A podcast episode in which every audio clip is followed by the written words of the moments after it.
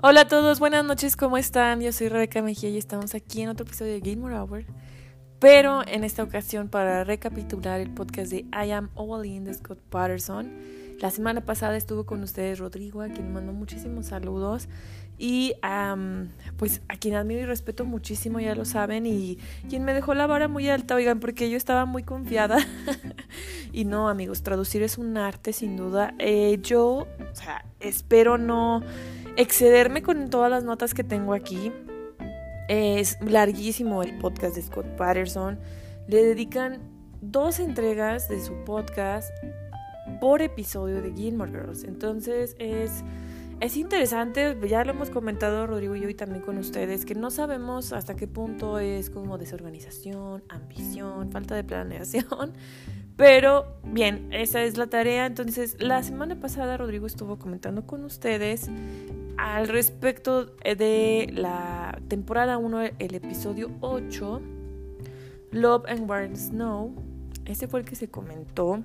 Estuvo, estuvieron por ahí, estuvo por ahí invitado este actor de reparto, ¿no? Eh, respecto al, al cabello y todo eso. Pero continuaron la semana pasada sobre este episodio, ahora con una invitada muy especial, una terapeuta que ayuda a Scott Patterson a dar un análisis más profundo de alguno de los personajes y sobre todo y especialmente a la relación de Luke y Lorelai. Entonces voy a recapitular ese episodio y bueno, eh, para quien no recuerde de qué trata el episodio 8 de la temporada 1 en Gilmore Girls, les recuerdo un poquito, es cuando una tormenta de nieve atrapa a Rory en casa de sus abuelos y pues entonces tiene que permanecer ahí y Lorelai se encuentra con Max Medina, más ni menos que con Max Medina en Stars Hollow. ¿sí? En este día mágico, mm, como le suele suceder a Lorelai cada vez que, cae nieve, eh, en, el que todo puede pasar. O sea, es un día muy especial y esto eh, me gustaría volver a ello al, final. Bueno, entonces vámonos con la recapitulación, porque esto está larguísimo. Ah, no, pero esperen, este lunes, ok, el lunes ya de esta semana, el lunes 12 de, julio, salió el nuevo episodio del podcast dedicado al episodio 9 de la temporada 1, Rory's Dance, que es de mis favoritos, de mis favoritos. El baile de Rory, cuando em, tienes eh, su eh, primer baile en Chilton, acompañada de Dean y aparece Tristan por ahí, todo esto. Entonces, bueno, estuvieron comentando ese episodio. Yo trataré de ahorrarme mis comentarios al final para no spoilearlos. Pero bueno, es un episodio en el que no sale Scott Patterson, es decir, no tenemos apariciones de Luke Danes. le dedican bastante tiempo a hablar de Tristan y también de Dean. Y por último, hacen un experimento muy curioso y que yo tengo ganas de hacer, pero no tengo los ingredientes. Em, respecto a de banana toast o las tostadas de banana o las tostadas de plátano o el pan tostado con plátano. Oigan, sí, es que no, este, ustedes cómo le dicen, porque, o sea, aquí sería pan tostado, ¿no? Como con esta receta que le hace Emily a Lorelai, porque Emily está en casa de Lorelai. Eh, porque quería tomarle una foto a Rory, ¿no? Pero Lorelai se siente mal de la espalda y total Emily se queda y entonces le prepara una tostada con, em, con puré de, de, banana, con puré de plátano. En realidad, o sea, está así como... Es una consistencia como de puré. Y bueno, esto se debate en el podcast de Scott Parsons, si hubiera sido mejor en rodajas. Entonces, bueno, yo me quiero animar a hacer este experimento culinario. Ya ustedes me dicen si me acompañan en este experimento también. ¿Y qué nos, qué nos parece? Porque con Scott Patterson hubo bastantes sentimientos encontrados. Bueno, pues ya, ok, ahora sí, la recapitulación eh, del episodio con la terapeuta, que como les digo, todavía está eh, basado en el episodio número 8 de la primera temporada de Gilmore Girls, Love and War and Snow, Amor, Guerra y Nieve. Sí, cuando Rory está con sus abuelos y Lorelai se encuentra con Max Medina en Stars Hollow. Bueno, aquí resulta que recibieron un mail de una fan llamada eh, eh, Kim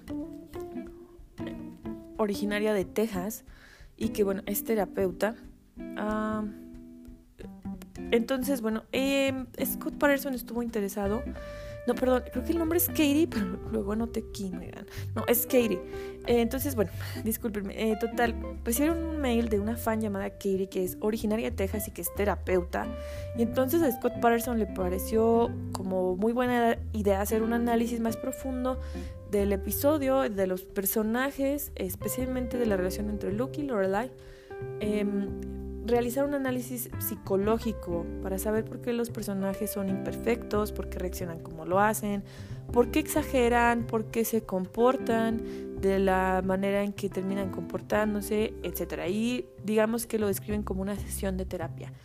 Entonces, bueno, aquí sí le echaron carrilla a Scott Patterson, es decir, o sea, se burlaron un poquito de él y le echaron la indirecta de que ciertamente él necesita terapia, porque tiene un problema respecto eh, a Max Medina, ¿no? O sea, es decir, sus reacciones eh, dicen mucho y bueno, él nada más se ríe y, pues, o sea, se va un poco por la tangente y dice que de cualquier modo es interesante diseccionar a los personajes porque son complejos, porque no son los típicos eh, estereotipos televisivos y bueno, Katie va a aclarar que los sentimientos son difíciles, pero que ella tratará de ofrecer una perspectiva porque esto es como mucha especulación, ¿no? O sea, no conocemos todos los personajes, bueno, dejando de lado que además son personajes de ficción y que esto también nos podría llevar a lo bien escritos que están. Em, o sea, digamos, hacer este ejercicio es, complicado, ¿no? Y bueno, em, Scott Patterson está así como muy a la defensiva porque dice que eh, Lorelai al llamarlo Burger Boy en el episodio, eh, pues es como irrespetuoso, ¿no? Y que infantil. Entonces, Kim ah, eh, aprovecha para decir que justamente, o sea, esta actitud de Lorelai es una actitud protectora, es una actitud que emerge de ciertas inseguridades que ella tiene em, y que, bueno, o sea, que sí, así, o sea, she's very protective, digamos lo literal. Yo no sabría exactamente cómo traducirlo porque no, o sea, quizás protectora no es lo correcto. yo lo entiendo como en ese sentido de que es a la defensiva, o sea, ella, ella misma se cierra, pone barreras y esto lo hace a través de la burla, del buen humor, de los chistes, de las... Ah, de este fast thinking, o sea, que ella tiene, de pensar rápido para referenciar cosas y todo esto. Y como que si no le sigues el ritmo, si no haces lo que ella quiere también en ocasiones, pues como que digamos que estás fuera y también muchas veces las personas creen que es como demasiado, ¿no? Y se van. Entonces, bueno, como que eh, no solamente Lorelai es, protectora o tiene estas barreras, eh, estos límites para protegerse, sino que también Luke los tiene. Y Luke los tiene a través del mal humor, sale a través del, sarcasmo, a través de eh, la ironía quizás en ocasiones. Entonces, eh, digamos que Scott Patterson de pronto le, le, choca un poco el comportamiento de Lorelai porque no es, el, no es el típico comportamiento que se tendría que dar en un pueblo pequeño y luego por ahí lo interrumpen y le dicen que si no será como esto de que Lorelai le está coqueteando Mm, como cuando los niños pequeños eh, se tiran del cabello porque les gusta, la compañera, la compañera. Entonces, eh, o sea, la terapeuta de cualquier modo interrumpe y dice, sí, o sea, es algo así, pero eso no deja de hacer a la acción como, pues, hiriente, ¿no? Es decir, me estás haciendo daño aunque me quieras. Y justamente esto es lo que hace un poco Lorelai con su comportamiento. Es difícil también saber eh, cuándo se genera este sistema protector que ella tiene porque ella no cree, no cree que sea a raíz de su embarazo, sino que en realidad viene desde mucho antes para protegerse del ambiente que eh, había en su entorno, con su familia y especialmente con su madre. Y que pues también no es algo que se pueda apagar tan fácilmente, es decir, que no es algo que se pueda concientizar para empezar, sino que se necesita como ciertas herramientas, por ejemplo, pues la terapia. Entonces, bueno, eh, ¿quién más entra en esta dinámica?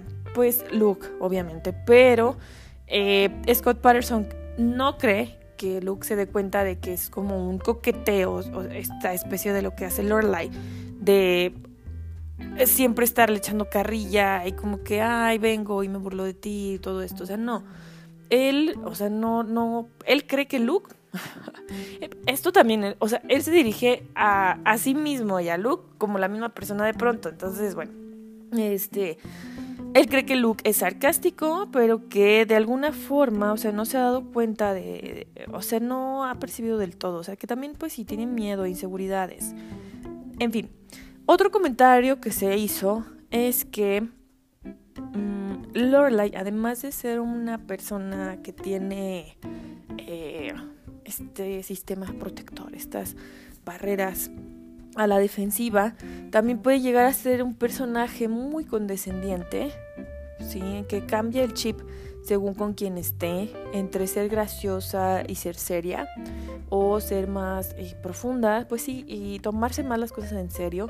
Por ejemplo, lo hace con casi todos los eh, pueblerinos, digamos que con casi todos los residentes de Stars Hollow, es decir, cambia el chip, ¿no? Eh, de pronto, según el, el ambiente que se relaciona, en el que se relaciona, ¿no? En este ambiente rico o en este ambiente así como, pues, de pueblito chiquito.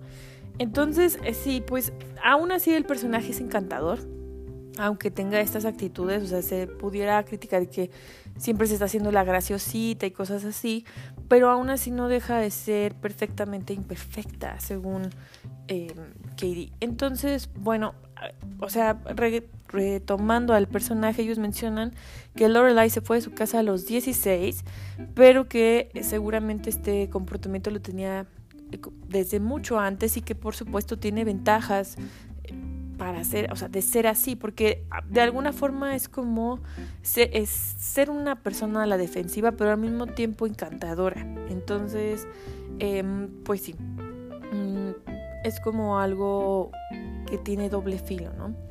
En suma, todos coinciden que los personajes son complejos, o sea, especialmente los eh, o sea, todos, bueno, realmente todos, pero los personajes principales como Rory, Lorelai, Luke, Emily, sin duda tienen, eh, sin duda presentan conflictos, eh, contradicciones que los hacen muy interesantes y que, bueno, eh, por ejemplo, aquí hacen un breve salto. Un saltote, porque se van a analizar cuando Lorelai y Luke tienen su primer beso. Entonces, pues la terapeuta opina que o sea, que, que, incluso en ese momento tan íntimo podemos ver cómo a los personajes les cuesta tanto trabajo eh, bajar sus barreras defensivas. O sea, tanto Lorelai no lo puede creer, ni Luke lo puede creer del todo. Es decir, se, tardan, se tardan en mostrarse vulnerables a ambos y em, no se sabe hasta qué punto lo van a dejar de ser, o sea, o hasta qué punto van a permitirse verse de ese modo.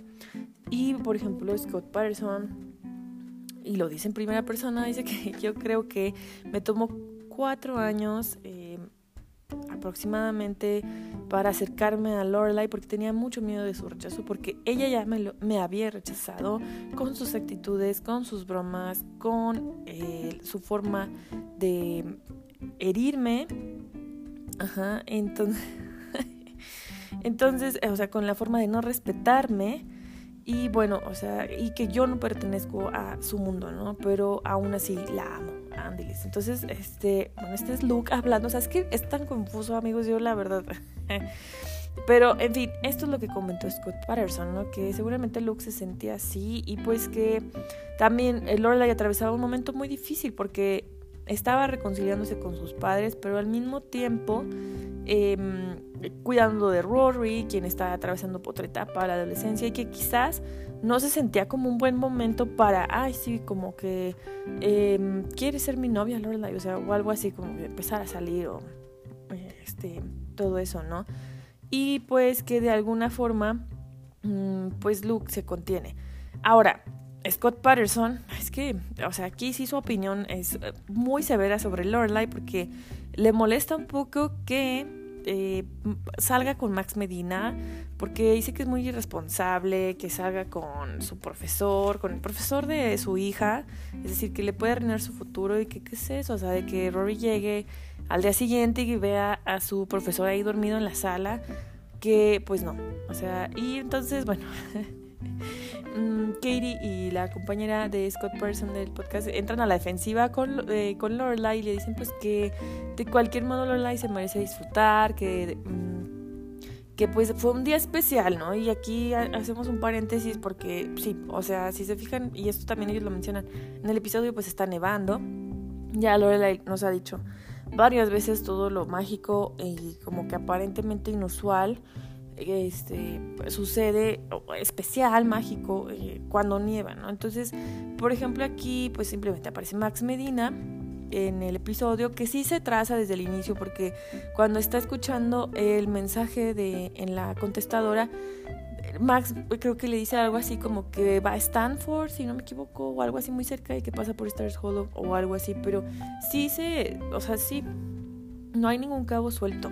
O sea, Amy Sherman no realmente escribe muy bien. En fin, esto aquí lo mencionan también y pues aquí la terapeuta hace un análisis muy interesante porque dice que em, va reaccionando diferentes eh, capas de Lorelai a lo largo del episodio, como su eh, niña interior, como su adolescente y como su parte más madura. Entonces, mm, o sea, es interesante que también, digamos, de alguna forma así reaccionamos todos, ¿no? En distintos niveles emocionales, ¿no?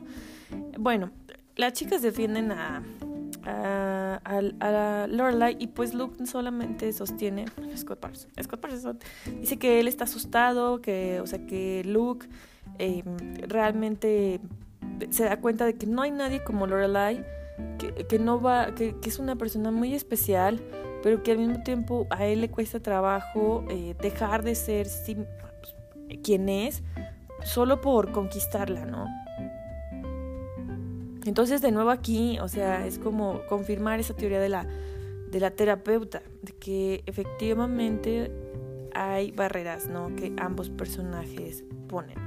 Y también coinciden en que Luke se o sea, se esconde más, no sabemos, o sea, no se presenta tan transparentemente frente a Lorelai como si lo hace Max Medina, que es más directo en cuanto a lo que quiere y en cuanto a lo que espera de la relación y en cuanto al papel que quiere asumir, a diferencia de Luke, ¿no? Que simplemente ambos están como en un compromiso lejano en el que ninguno de los dos eh, da el primer paso, quizás porque es difícil porque los dos tienen miedo, porque ninguno de los dos quiere perder la amistad o su relación o así, entonces nadie se nadie se arriesga, ¿no? Entonces, finalmente esto es algo que todos podemos ver, o sea, tanto los espectadores como la actuación que se está llevando a cabo en el episodio, es decir, que están reactuando esta, este, este, este dato histórico de Stars Hollow, de que estuvieron esperando en medio de la tormenta de la nieve las tropas inglesas, pero que no llegaron, y ellos también se dan cuenta, ¿no? De, del dolor de, de, Luke mientras ve a Lorelai besándose con Max Medina. Otra cosa muy fuerte que se comentó aquí en esta sesión de terapia es que, eh, pues, Scott Patterson mencionó que su padre tenía mucho parecido con Lorelai, porque era una persona que también estaba siempre distante, eh, utilizando su buen humor, utilizando las bromas, o simplemente haciendo, estando de buen humor aparentemente cuando convivían, pero que no sabía nada de él. Entonces es como algo muy interesante, o sea, lo que se remueve en, en terapia, ¿no? Y él menciona esto, que efectivamente también las personas que utilizan el burlarse de los demás, o el hacerse los payasitos, o los graciositos, o como el buen humor y el chiste y la broma, que en realidad también son personas que pueden llegar a ser irresponsables y que pueden llegar a ser hirientes, ¿no? Y en este caso, bueno, él refiere a su padre y el, parecido que tiene con Lorelai. Obviamente aquí se retoma que esto es inconsciente, que podemos trabajarlo todas las personas, es decir, esta manera en la que todos nos protegemos de nuestro alrededor y pues que eso, esto se logra con terapia, ¿no? Entonces, pues sí, ah, más o menos esos fueron los comentarios. También em, hablan un poco, como les decía, de, de estas eh, partes de Lorelai, ¿no? Por ejemplo, cuando reacciona su niña interior o algo así, pues cuando rechaza la invitación de entrar a Lux por una taza de café porque quiere estar afuera y ella ya ha referido como estas eh, historias con la nieve, ¿no?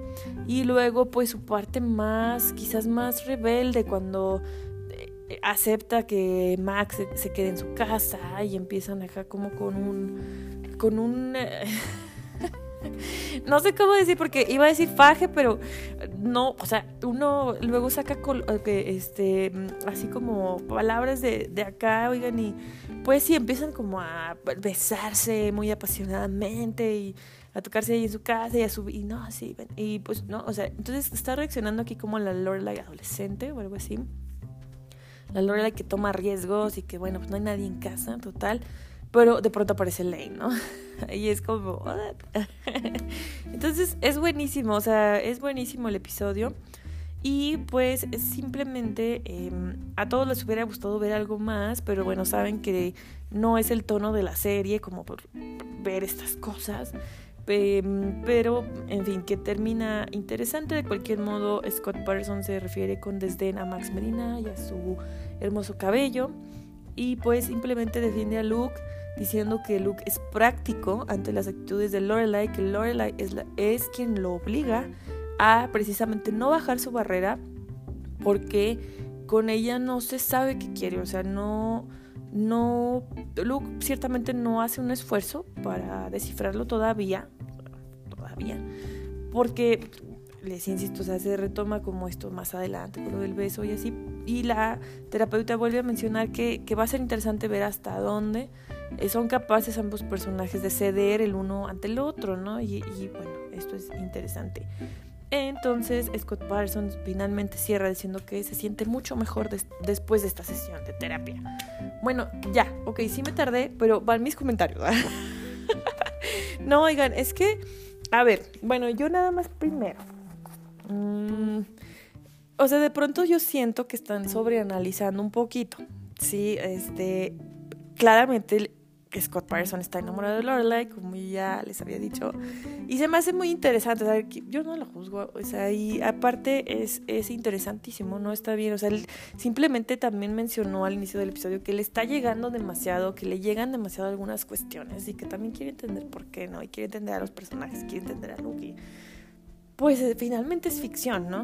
O sea, yo también soy súper fan y la, la, terapia remueve mucho. Yo creo que, o sea, quien hay, quien hemos ido con un psicólogo, con un terapeuta, no es, o sea, como no es de ahorita, ¿no? O sea, descifras muchas cosas en una sesión y luego vienen más cosas que trabajar y es, es, es, es mucha. Es, es, es, un trabajo muy, muy constante, ¿no? Tanto individual como en equipo y en fin. Pero bueno, aquí obviamente como que dijeron que va a haber más terapias, ajá, anunciaron que vamos a, a tener más episodios similares en los que hagan esto, pues será interesante, o sea, sí, sí será muy interesante porque finalmente, o sea, y aquí va mi segundo comentario, esto habla, insisto, de lo bien escrito que está la serie, o sea, es que de verdad, o sea, por ejemplo, también han mencionado en, en podcasts anteriores, pues que no siempre tenían al mismo director o directora, ¿no? Y si se fijan, es, es casi imperceptible los diferentes enfoques que cada director va a tener, porque realmente todos se sostienen en un mismo tono y es por, eh, por lo bien escrita que está la serie, ¿no? Entonces, pues sí, ellos aquí también lo mencionaron al inicio, o sea, el poder hacer un análisis psicológico de los personajes siempre, siempre va a hablar de lo bien que están escritos y de las complejidades que presentan, ¿no? Entonces, en este caso aquí va mucho mérito para Amy Sherman, eh, vaya Ok, ya, esos eran mis comentarios. Vámonos con la segunda parte de la recapitulación porque no quiero entretenerlos demasiado. Ok, aquí ya están con el siguiente episodio de la temporada 1, Rory's Dance, que es el episodio 9, o el baile de Rory. Ay, les digo que este episodio me encanta. Em, es cuando Rory queda atrapada con sus abuelos. ah, no, perdón.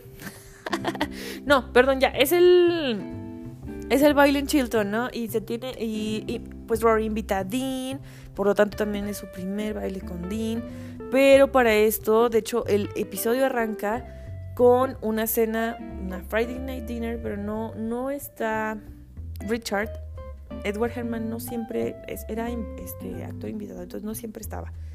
Pero aquí nada más están las tres Gilmore y Emily insiste con lo del baile de Chilton y Rory no quiere ir y luego Lorelai pues la convence de que vaya y finalmente tenemos que Emily pues está así como queriéndose involucrar, este, oye, como que no va a ir, no, que siempre sí va a ir, ay, puedo ir a tomar una foto, pues bueno. Entonces tenemos un, tenemos un episodio muy especial y una situación muy particular porque está Emily en casa de Lorelai y Lorelai está uh, un poco, eh, sí, pues como que digamos que contorsionada de la espalda no se puede mover, entonces Emily se queda mientras Rory se va al baile de Chilton con Dean. Entonces, bueno, esa fue mi reseña del episodio.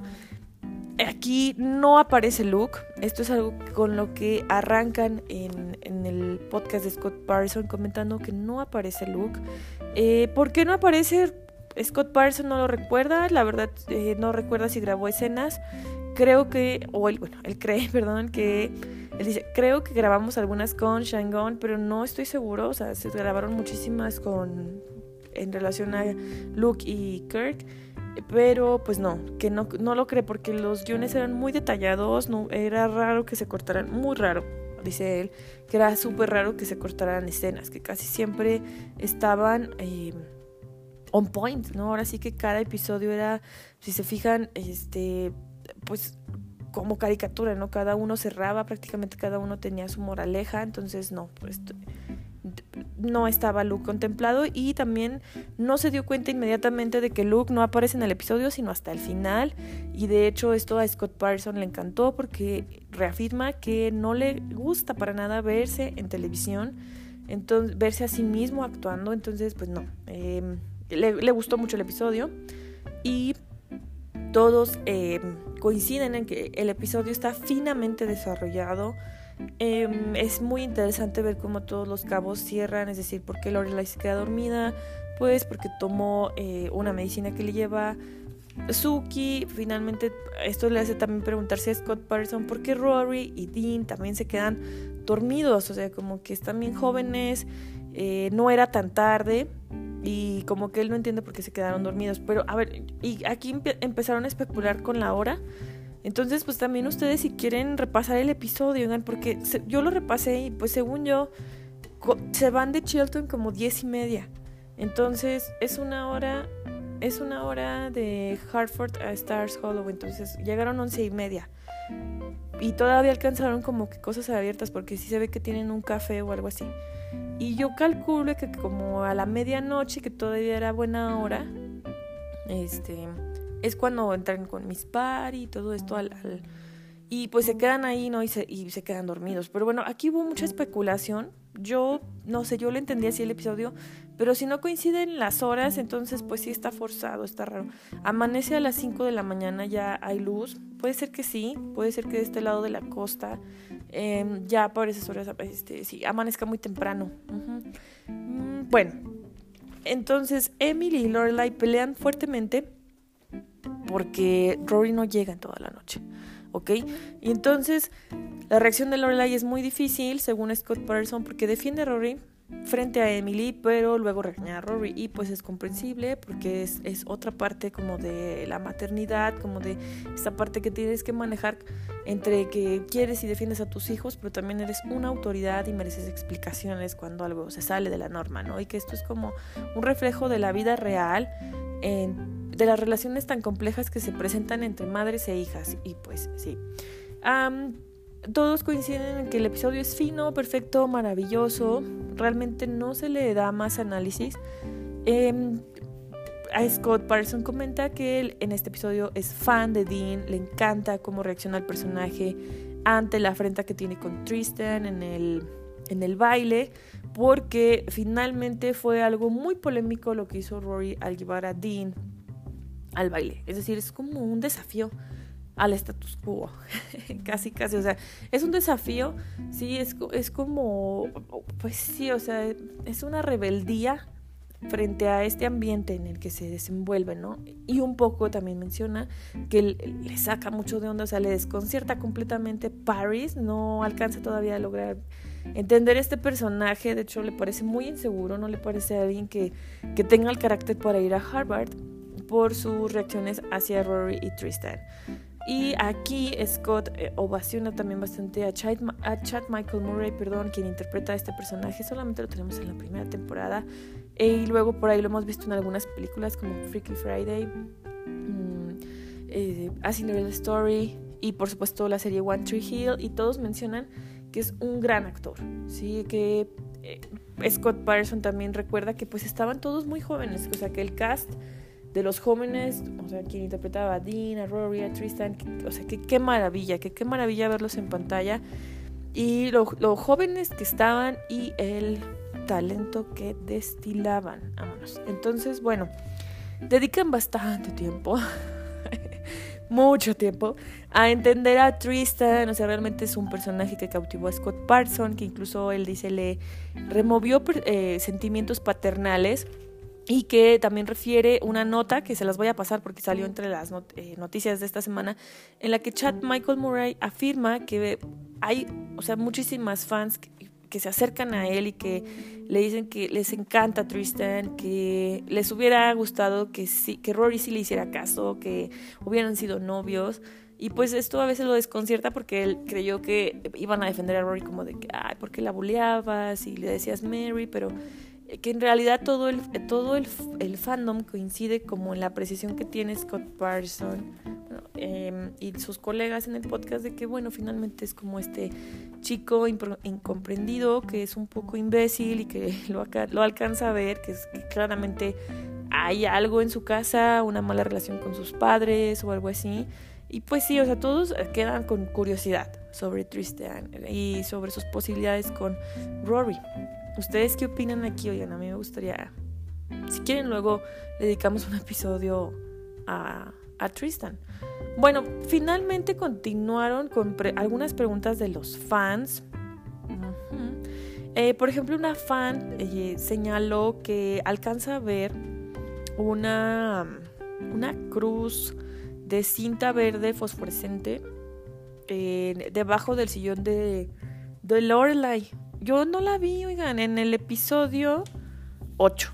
Ok, en el episodio anterior, es decir, eh, Snow and War in Love, o no sé si lo dije al revés, pero este, mm, no, yo necesito fijarme otra vez porque no lo vi y que luego lo alcanza a ver en otro episodio más adelante en la temporada 5. Y dice Scott Patterson que esto pues fue un error como de la cámara, porque efectivamente se usaban estas eh, marcas en el suelo, estas cruces, y que variaban de colores de acuerdo a, a la correspondencia con el actor o actriz. Entonces que era como todo un tapiz de, de marcas, de cruces. Y bueno, sí, que se tenía que repetir la coreografía en cada toma, es decir, que esto se le llama una especie de matching, todo tiene que, eh, pues sí, o sea, todo tiene que coordinarse, que coincidir. Y bueno, em, hacen además también un reacting, reinterpretan la escena en la que Rory va a Dobbsy's Market a pedirle a Dean que lo acompañe al baile. Scott Parson hace la voz de Dean y una de sus compañeras de Rory. La verdad sí, está, o sea, está interesante, lo hacen bastante bien y eh, pues es, o sea, de cualquier modo se vuelve a reír o a conmover. Mm, en esto coinciden todos, o sea, en que, la, en que se prueba, o sea, eh, lo bien escrito nuevamente del material de Gamer Girls. Scott Patterson afirma que sigue siendo Team Jess, pero que le cayó bien Dean en este episodio, que tiene su mérito y que lo aplaude.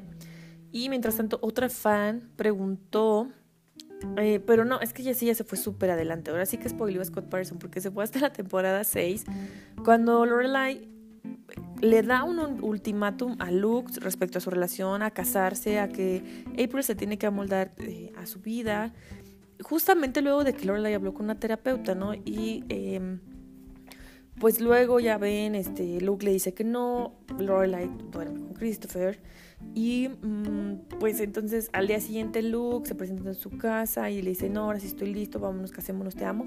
Y ella le dice, no, ya no, Rey, este, perdiste tu oportunidad. No, no es cierto. Está muy arrepentida y dice, no, es que dormí con Christopher. No. Y mm, pues sí. O sea, Luke se va súper enojado. Entonces, Scott Patterson está totalmente perdido porque no se acuerda de esto.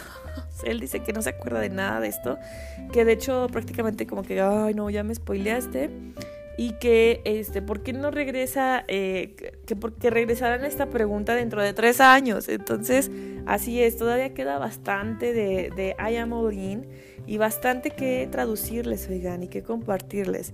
En fin, le agradece por el podcast la fan y le dice que realmente lo aprecian mucho.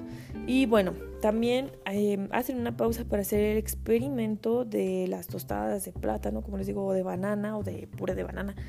Y pues la prueban, Scott Patterson dice que es horrible, que sabe muy mal, que es asquerosa, que, que no.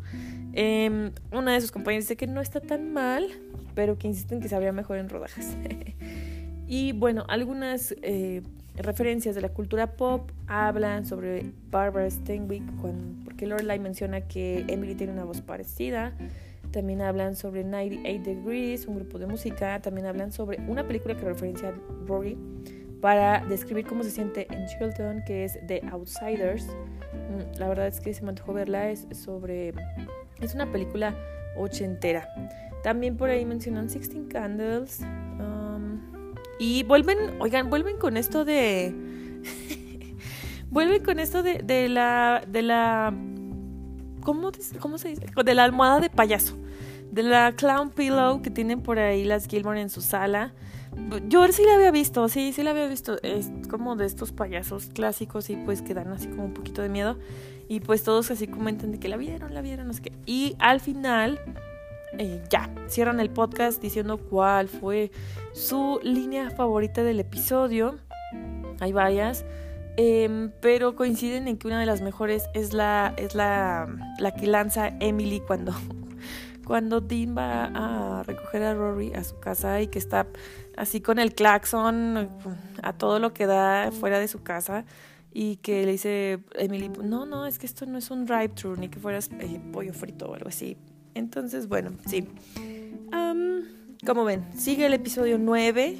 La próxima semana van a analizar ese. Entonces, para que estén pendientes y si quieren ir viendo con nosotros Gamer Girls eh, junto a Scott Patterson, la verdad es que está divertidísimo, está entretenido, o sea, sinceramente siempre leer o ver con alguien más al mismo tiempo lo mismo es como verlo desde muchas aristas diferentes que pues no, a veces eh, ni con las relecturas podemos llegar a hacerlo. En fin, algo que me encantó de este episodio es que Scott Patterson le cantó Happy Birthday to You a Milo Ventimiglia, este, muy bonito, como en una versión acá medio folk me encantó y pues hoy sí, cumplió años. También, por cierto, el lunes cumplió años Rachel Brosnahan, quien interpreta a The Marvelous Mrs. Maisel. Entonces, por ahí estuvieron ambos de festejo. Bueno, oigan, esto ya fue todo por el recap de hoy. Creo que balbuceé demasiado. Eh, como les digo, traté de ser ordenada y seguir el buen ejemplo de Rodrigo. Él, yo trataré de sintetizar un poquito más para la próxima vez pero como les digo, es bastante material, es bastante lo que comentan. Así que bueno, esto fue todo por el episodio de hoy en la recapitulación de I Am All In de Scott Patterson. Recuerden que estamos en todas las redes sociales como arroba Gilmore Hour. Ya estamos en Facebook, Instagram y Twitter. Así que síganos por ahí. Y bueno, eh, los dejo eh, con Rodrigo para la próxima semana para que estén muy pendientes. El martes a las 21 horas sale. Un abrazo, que tengan una excelente semana.